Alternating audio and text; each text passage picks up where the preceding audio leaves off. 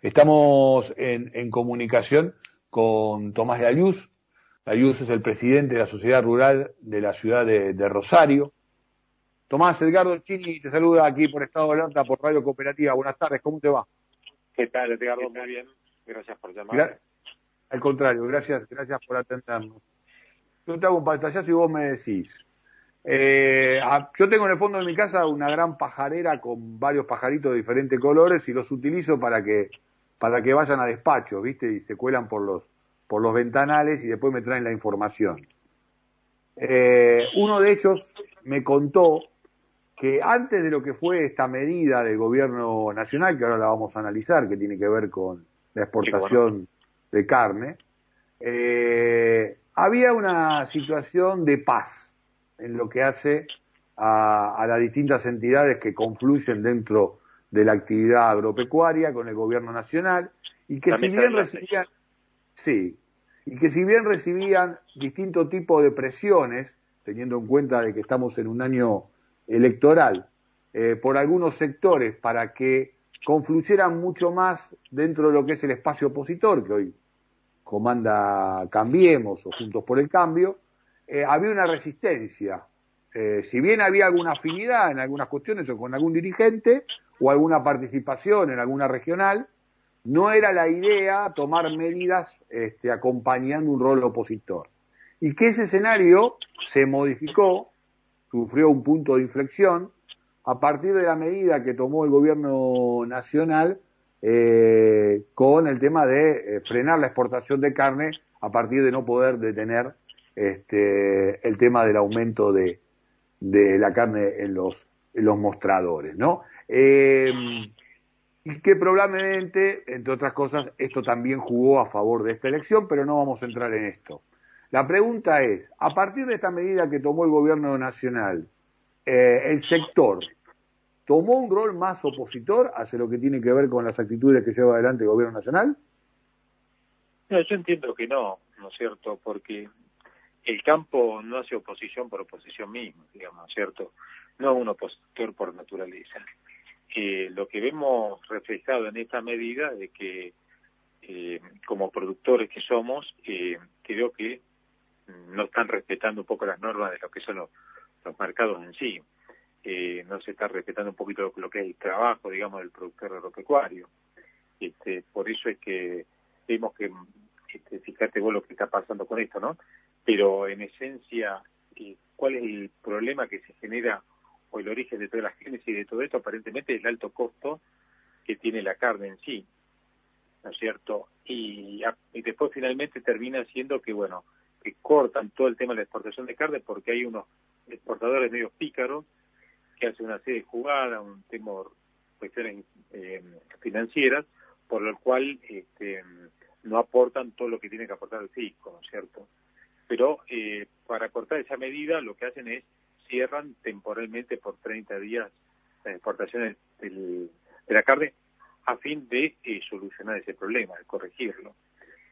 Pero el daño que le han hecho, digamos, a todo el sector de la, de la exportación y de la producción es muy grande, porque lamentablemente nosotros nos tenemos que remitir, remitir como productores unos 16 años atrás, donde en marzo de 2006 se cortaron las eh, se cerraron las exportaciones de carne y eso realmente provocó un daño muy grande a todo lo que es la, ganadería en sí. Pensá que, bueno, se perdieron un 20% de, del stock bovino. Hoy, por ejemplo, estamos recién, en aquel momento eran 60 millones, ¿no cierto?, de cabezas. Recién hoy se está queriendo recuperar, llegan a 56 millones.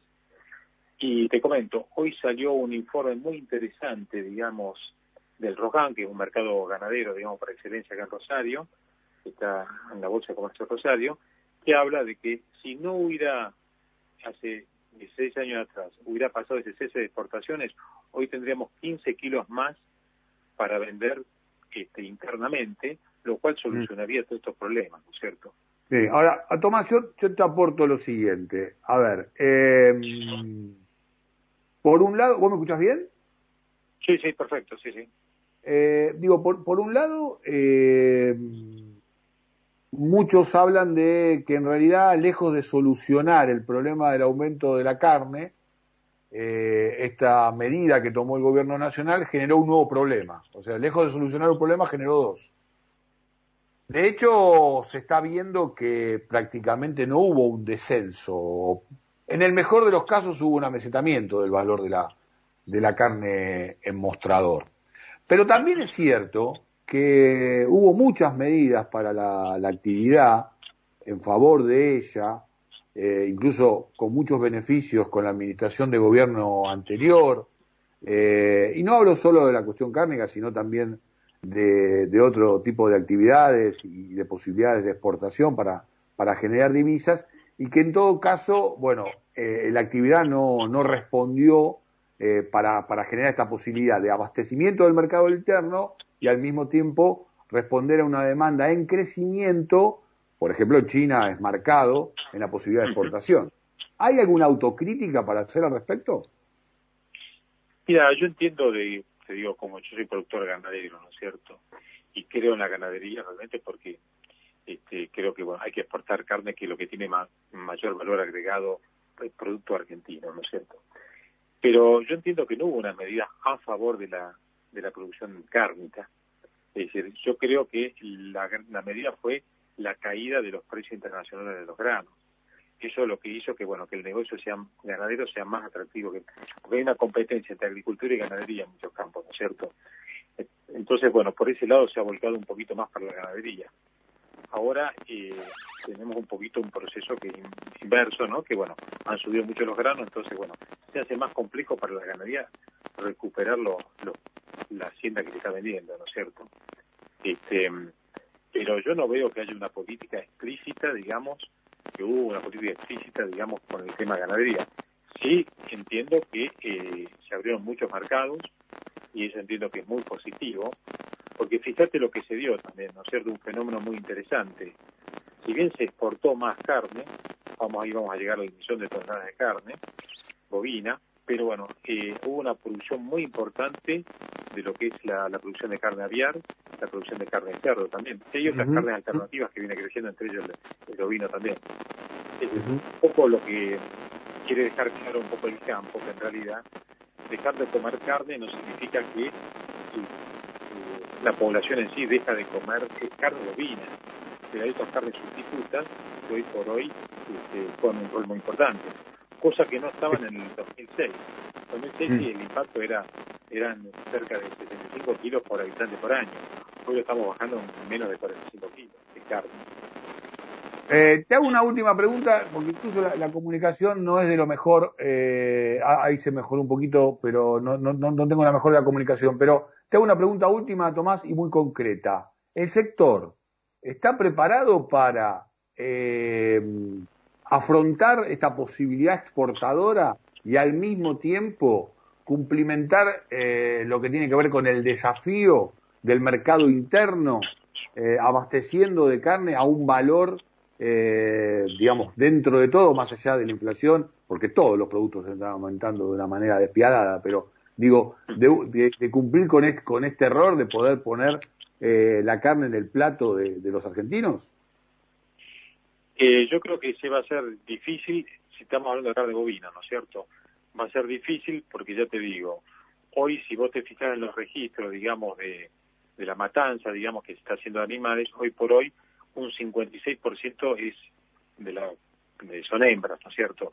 Eso significa que hay mucha vaca, mucha vaquillona que en vez de usarse para reproducir, se está volcando al mercado interno. Es decir, eh, para que vuelva a pasar esto, digamos, que se recomponga el stock bovino, debería, digamos, este, básicamente tener, retomar un poquito la confianza, porque vos pensás que la, la ganadería es un negocio de mediano a largo plazo. Este, hoy un, una carne de pollo, de cerdo, se hace en cuatro meses, cinco meses, se está, en el plato, digamos, de todos los argentinos. Acá son ciclos muy largos y cuando se interrumpen estos ciclos se hace complicado retomarlos. Este, yo entiendo que la carne es cara, pero también este, eh, hay otro problema también, que es el bajo ingreso que tenemos nosotros los argentinos, ¿no?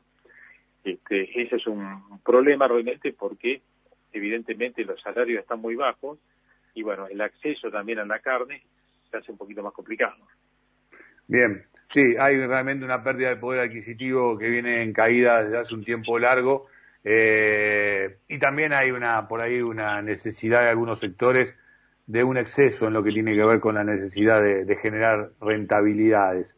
Tomás, ha sido un placer conversar con, nuevamente contigo. Nos ha quedado muy claro el encuadramiento de la sociedad rural de, de Rosario. Nos va a quedar pendiente conocer mucho más de lo que ha sido esta interna dentro de esta entidad en el orden nacional, pero hemos cumplido con la otra parte de esta entrevista que tiene que ver con llevar un poco más de información en lo que tiene que ver con el, funcionamiento cárnico eh, en nuestro país. Gracias por esta comunicación. Te mandamos un abrazo. Gracias, Hasta luego. Tomás Luz, presidente de la Sociedad Rural de Rosario, pasó por aquí por Estado de Alerta, pasó por aquí por la radio cooperativa.